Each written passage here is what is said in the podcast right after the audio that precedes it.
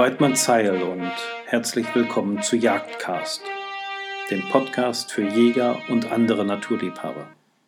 Mein heutiger Gast bedarf ausnahmsweise mal keiner Vorstellung, denn es ist nach dem großen Erfolg der Fuchslockjagd-Episode wieder Klaus Weißkirchen, mit dem ich heute das Vergnügen habe, über die Lock- bzw. Blattjagd auf den Rehbock zu sprechen. Herzlich willkommen bei Jagdcast, Herr Weißkirchen. Schön, dass Sie wieder dabei sind. Ebenfalls Weidmannsal. Herr Weißkirchen, die Blattzeit gilt als Synonym für die Brumpf des Rehwilds. Die Brumpf ist jedoch mitnichten der einzige Zeitraum, in dem sich hervorragend die Blatt- oder Lockjagd auf dem Bock ausüben lässt. Welche Möglichkeiten bieten sich denn darüber hinaus im Laufe des Jagdjahres die Lockjagd auf Rehwild auszuüben? Ja, das ist ganz einfach in dem Moment, wo der Rehbock sein, sein Gehörn fegt und setzt seine Duftmarken, markiert sein Revier, in dem Moment ist er eifersüchtig. Und wenn der irgendwas hört, dass da ein Rivale ist, früher die Alten, die keine Locker hatten, die haben einfach mit dem Krückstock in die Büsche geschlagen und dann war der Rehbock da. Und, äh, und das kann man eben ausnutzen, wenn man, äh, wenn man einen, einen fremden Eindringling imitiert sei es eben wie die Alten durch äh, Nachahmen von Plätzen oder äh, des Plätzen, was die Rehe dem Vorderlauf machen, einfach imitiert, indem man in Brombeer- oder Himbeerbüsche schlägt oder mit einem äh, Geschrei, wie ich es eben sagen kann, nur ganz kurz den Rehbock darauf hinweisen, dass ich in sein Revier eingedrungen bin und der ist sofort da. Also ich mache das Angstgeschrei auf das äh, ein überhöhtes Angstgeschrei und imitiere dem Platzbock, dass ein fremder Rehbock da in seinem Revier äh, rumwildert, wenn ich es mal so nennen darf, und dann springt er sofort.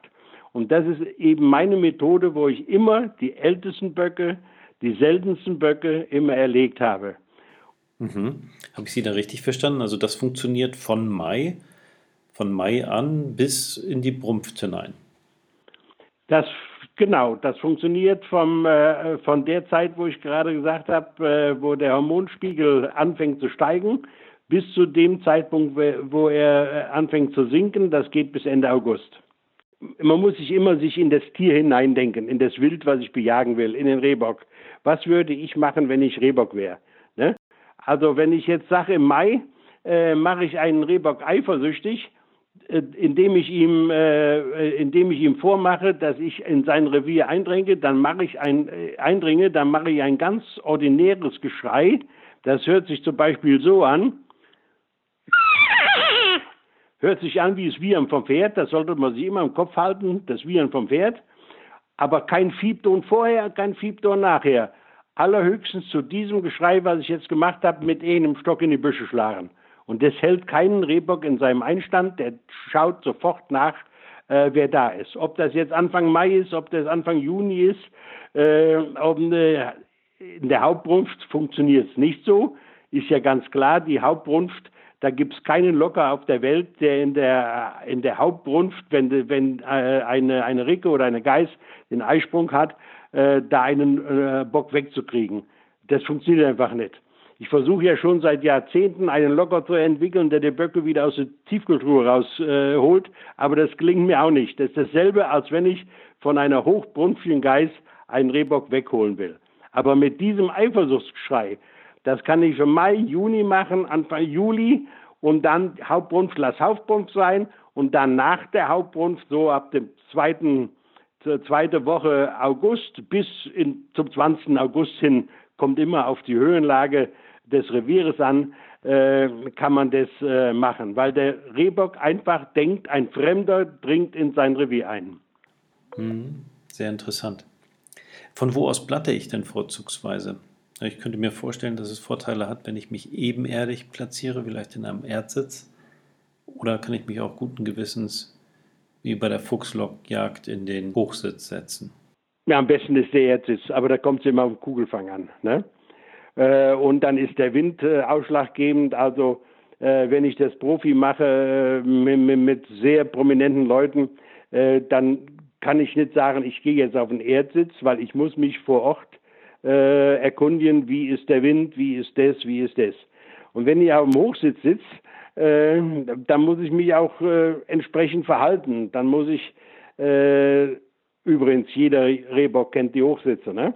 Äh, man muss sich ähm, äh, von der von der Leiter oder von dem Holm runterbeugen nach unten und dann nach unten hin blatten, so dass der Ton nach unten geht und dann sollte man möglichst da einen Ast dabei haben, so, eine, so ein Bergending, was man unterwegs da, so Bergenast, was man sich äh, weggeschnitten hat, einfach gegen die Holme schlagen. Es muss, sollte immer zu dem aggressiven Blatten auch ein Geräusch entstehen. Ne? Ist es vielleicht auch eine Option, dass man zuerst blattet und dann aufbaumt? Das ist schlecht. Das kriegt der Bock mit. Äh, diese Frage hatte ich schon öfters und äh, äh, wenn das aggressive Blatten, was ich mache, da geht es um Sekunden. Und ich sagte ja eben schon, ich habe höchste Minister und alles geblattet, äh, hergeblattet. Und äh, die sind noch nicht mal mit dem Gewehranschlagen so schnell äh, äh, äh, hingekommen, äh, dass sie den Bock schießen konnten. So schnell war der Rehbock da. Also das ist ein, ein Märchen, dass man unten blattet. Kann man vielleicht fiepen und auf Glück hoffen. Aber äh, nach einer richtigen aggressiven Blattmethode kann man das nicht machen. Ja, alleine durch das Pirschen zum Hochsitz und das Aufbauen entsteht natürlich auch eine gewisse Unruhe im Revier. Wie lange sollte ich denn da idealerweise warten, bis ich denn das erste Mal blatte? Immer nach den Vögeln richten. Ähm, der Jäger meint, der Eicheleher und der Amseln wären das Heiligtum. Ähm, äh, die würden alles äh, verraten, aber stimmt nicht. Am schlimmsten ist der Zaunkönig und der Kleiber und dann die verschiedenen Tannenmeisen. Und, äh, und die zwitschern das unbemerkt oft. Der Zaunkönig mit seiner kleinen Körpergröße ist zwar sehr laut, äh, der Kleiber macht unterschiedliche Töne, aber man merkt es. Wenn man ein bisschen darauf achtet, merkt man, dass der warnt. So, und, der, und, und wenn, wenn der, äh, wenn ich jetzt meinen Platz bezogen habe, und der Kleiber und der Zaunkönig hören auf zu warnen, dann warte ich noch ein paar Minuten, dann kann ich anfangen zu blatten. Allerdings ist auch so, dass diese Kleiber und der Zaunkönig und die Meisen auch das anziehende Wild oder anspringende Wild äh, auch verraten. Da muss man also höllisch Obacht geben. Also dieser Zeit, wo man blattet, muss, man, muss jede Faser des Körpers auf Blattjagd eingestellt sein. Zeit ist ein gutes Stichwort. Gibt es denn vielleicht auch eine bestimmte Tageszeit, die sich ganz besonders gut eignet für die Ausübung der Blattjagd? Ja, viele sagen beim Morgengrauen und, und, und in der Dämmerung, nein, dann ist es wild vertraut, dann mache ich das niemals. Ich, äh, ich tue immer den ersten Nässe-Rhythmus. Ich will ja womöglich versuchen, einen alten Bock zu kriegen. Und der alte Bock zieht früh ein und sein erster Nässe-Rhythmus ist ungefähr zwischen halb acht und neun. So, und da bleibe ich mit gutem Erfolg, mit genauso gutem Erfolg beim zweiten Nesserhythmus zwischen 11 und 1, wo kein Mensch dran denkt, weil ein Bock, der mal aufstehen muss und nässen und sich lösen muss, äh, der ist schneller auf den Läufen und schneller aggressiv als einer, als einer der irgendwo im Bett äh, rumdöst und sagt, naja, das geht mich ja nichts an. Ne? Und, der, und dieser Nässe-Rhythmus ist unglaublich wichtig, dass man den äh, ähm, äh, beachtet. Da gibt es äh, da von Niedersachsen einen ganz tollen Spruch von einem alten Bauern. Ich habe es mal irgendwann gelesen in einer uralten Yachtzeitung, äh, ich weiß nicht mehr wann, wo der alte Bauer zu seinem Sohn sagt, der auch Jäger ist, sagt der äh, Junge oder Bub, wenn, der, wenn das Fleckvieh äh, auf der Weide aufsteht und pinkelt und, und löst sich und frisst ein bisschen, dann nimm deine Büchse und geh auf die Rehe, dann sind die auch auf den Läufen. Und das stimmt hundertprozentig. Nun wissen wir als Jäger alle, dass die Witterung eine recht entscheidende Wirkung auf die Aktivität des Wildes haben kann. Wie verhält es sich denn da bei der Blattjagd? Gibt es Witterungsbedingungen, die sich sehr positiv auf die Blattjagd auswirken, respektive auch sehr negativ? Ja gut, die meisten, ich sehe ja, ich höre, lies ja auch jetzt wieder, wenn die Blattzeit kommt, die Luft hat geflimmert, kein Vogel pfiff und dann tue ich zart meine Fiebtöne raus, äh, Posaunen und kein Bock reagiert. Ist ja ganz logisch. Das Wild weiß auch in, in großer Trockenheit und bei Hitze mit dem äh, Flüssigkeitshaushalt im Körper umzugehen. Ähm, das Wetter spielt keine Rolle. Ich gehe am liebsten im Regen oder nach dem Gewitter. Äh, allerdings kalt und Sturm ist schlecht, aber alles andere ist gut. Und wie gesagt, allzu heißes Wetter ist auch nicht gut. Ja. In welchen Revierteil gehe ich denn am besten, wenn ich die Wahl habe? In den Wald oder ans Feld? Nee, lieber in den Wald. Ähm, äh, die, ähm, äh, gerade im Sommer wegen den, wegen den äh, Insekten und so weiter ist es, ist es Wild ja im, im Feld drin. Und dann gehe ich nicht weit vom Waldrand, äh, äh, blatt ich da, weil es Reh springt dann, wenn er, wenn ein Bock springt, immer lieber ins Dunkle, weil er da ja im Wald an für sich heimisch ist, als wenn ich jetzt draußen am Feld hocke und will einen Bock aus dem, äh, aus dem Wald rausholen. Ähm, es ist natürlich heute so, äh, durch diese unwahrscheinlichen Maisschläge und, und, und was wir alles haben wegen der Energiegewinnung, äh, dass sich die Brunft so heimlich abspielt, dass wir es überhaupt nicht mehr mitkriegen. Die, die, äh, die treiben da in den, in den Maishalmen rum und äh, die, das Stück wird beschlagen und wir kriegen draußen überhaupt nichts mit. Also kann ich fieben, wie ich will, der ist ja mit seiner Geist da beschäftigt also kann ich nur aggressiv blatten, dass der denkt, vielleicht will einer was äh, hier in dem Maisfeld und kommt raus. Ansonsten äh, kann man das normale Blatten in den Feldern vergessen, weil das sich alles so im Geheimen abspielt. Ja, da stellt sich nun eigentlich nur noch die Frage, welche Lockrufe sich zu welcher Zeit am besten bewährt haben und wann ich Kitzfieb und Angstgeschrei am besten einsetze? Ja gut, der Kitzfieb, äh, ich bin also ein Jäger, äh, ein ethisch jagender Jäger. Der Kitzfieb ist so in, ich habe ja eben gesagt, ich musste sehr viele prominente Leute äh, führen. Äh, der hatte nur so und so viel Zeit und dann wende ich den Kitzfieb an. Der Kitzfieb, der lockt also die Ricke, die kommt hundertprozentig und wenn ich Glück, Glück habe, bringst du den Bock hinterher. Ähm, ist nicht unbedingt meine Sache, aber ich habe es schon öfters anwenden müssen aus der Not heraus. Aber der Kitzfieb muss richtig gemacht werden. Man muss so einen richtig jammernden Kitzfieb machen, weil die Ricke, die kennt ja die Töne ihres eigenen Kitz. Aber der Mutterinstinkt sagt mir, wenn jetzt ein Kitz so schreit, wie ich jetzt nach vormache, dann muss ich nachschauen, ob nicht ein Fuchs oder was an ein Kitz will. Und das hört sich so an.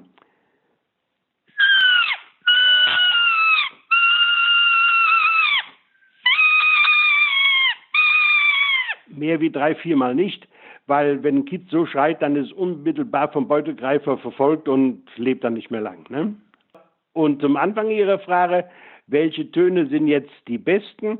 Ich sagte ja eben, der normale Fieb, wenn es eins zu eins ist, oder die, die Knöpfe am Anfang, äh, normaler Fieb, aber abfallend, wie ich eben machte. Ich mache es nochmal vor.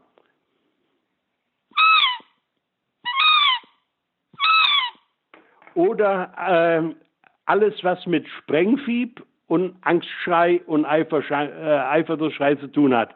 Das funktioniert immer. Ob es Geschlechterverhältnis 1 zu 1, 1 zu 3 oder 1 zu 5 oder 1 zu 7 ist. Und das hört sich so an, wenn ich mal so eine Serie machen darf. Äh,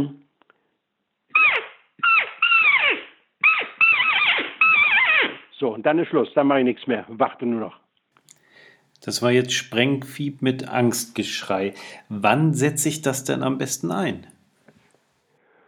Tja, äh, wenn ich einen alten Bock, wenn ich weiß, dass ein alter Bock da ist. Und das weiß ich, wenn ich im Februar durch mein Revier gehe, an den Hecken vorbei. Und wenn im Februar, Ende Februar schon Äste, kleine Äste befähigt sind, dann weiß ich, dass ein alter Bock da ist, auch wenn ich ihn nie gesehen habe. Und da äh, suche ich, dann mache ich mir schon im Frühjahr Gedanken, wo könnte ich den kriegen, weil ein Rehwild ist ja auch ein Bock einigermaßen standardtreu. Dann suche ich mir da eine Stelle, äh, beachte jetzt ist Ostwind, Westwind, äh, wo kann ich mir eine kleine Sitzhilfe, kleine Ansitzhilfe machen und, äh, und dann kann ich, ähm, kann ich den Bock da mit diesem, was ich jetzt gemacht habe, kann ich den herausfordern. Weil der oft so ein alter Bock, dem, dem genügt eine ganz kleine Hecke, um sie ein Schmalreh, ein Schmalreh, was sich zu ihm gesellt, mit dem da rumzutreiben rumzumachen. Da denken wir, wir sitzen im Wald, da müsste jetzt der Bock kommen. Dabei ist er auf so ähm, ähm, 100 Quadratmeter vergnügt er sich mit seinem Schmalreh. Aber mit diesem Ton, den ich jetzt gemacht habe, das lässt ihn zustehen. Nun hat man ja in Jägerkreisen schon die unmöglichsten Geschichten gehört. Ist es denn ein realistisches Szenario, dass nachdem schon ein Bock zugesprungen und erlegt wurde, noch ein weiterer folgt? Sprich, lohnt es sich mitunter auch sitzen zu bleiben und weiter zu blatten? Kann man schon machen, kann man schon machen, äh, äh, weil äh, die Aggressivität des, des Rehbocks darf man nicht unterschätzen.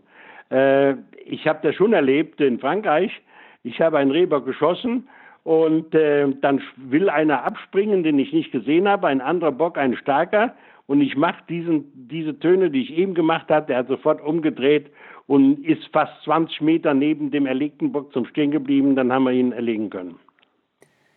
Ein erfahrener Lockjäger, wie Sie es sind, der seit über 60 Jahren die verschiedensten Lockjagdarten betreibt, der hat doch bestimmt noch ein Ass im Ärmel. Sprich, haben Sie vielleicht einen Geheimtipp, den Sie mit uns teilen können? Ja, der Geheimtipp ist, in der Mittagszeit, wo die Leute unterwegs sind, äh, in der Nähe eines Einstands, äh, einen Platz suchen am Baum, einen richtigen Knüppel in der Hand, dass ich auf dem Boden oder in, in, in den Brombeeren Himbeer muss, nicht Holz auf Holz und mach nur einen einzigen Schrei. Nur einen einzigen. Ist wurscht, ob das im, äh, im Mai, im Juni oder äh, Mitte oder Ende August ist, nur diesen Schrei. Mehr nicht wenn die Dickung unmittelbar vor mir ist, kann ich das einfach so machen. Ist die Dickung aber weiter, weil das Reh, was so erschrocken ist und so schreit, das bewegt sich ja, dann drehe ich den Kopf dabei. Äh, ich weiß nicht, ob man das jetzt am Telefon hört, ich mach's mal. Also, dass, dass, es, dass sich das für den Rehbock unterschiedlich anhört, äh, äh, dass das Reh flüchtet, von rechts nach links oder von links nach rechts. Nee, ich sage ja, man muss sich in das Wild reindenken, äh, damit man äh, äh, da Erfolg hat. Herr Westkirchen, ich weiß, dass Ihnen persönlich sehr daran gelegen ist, dass Sie Ihr Wissen an die nächste Generation weitergeben. Und äh, dafür, sowie für das wieder einmal äußerst interessante Gespräch, mein herzlicher Dank. Ich habe wieder sehr vieles Neues dazugelernt und äh, kann es mal wieder nicht abwarten, das Gelernte in die Praxis umzusetzen. Herzlichen Dank und Weidmanns Heil. Weidmanns Heil. Zum Ende der heutigen Sendung mal wieder eine Bitte in eigener Sache. Ich hoffe, es hat euch gefallen und sollte dem so sein, so hinterlasst bitte einen Daumen hoch und ein positives Review auf unserer Facebook-Seite. Ich hoffe, ihr seid in 14 Tagen wieder mit dabei.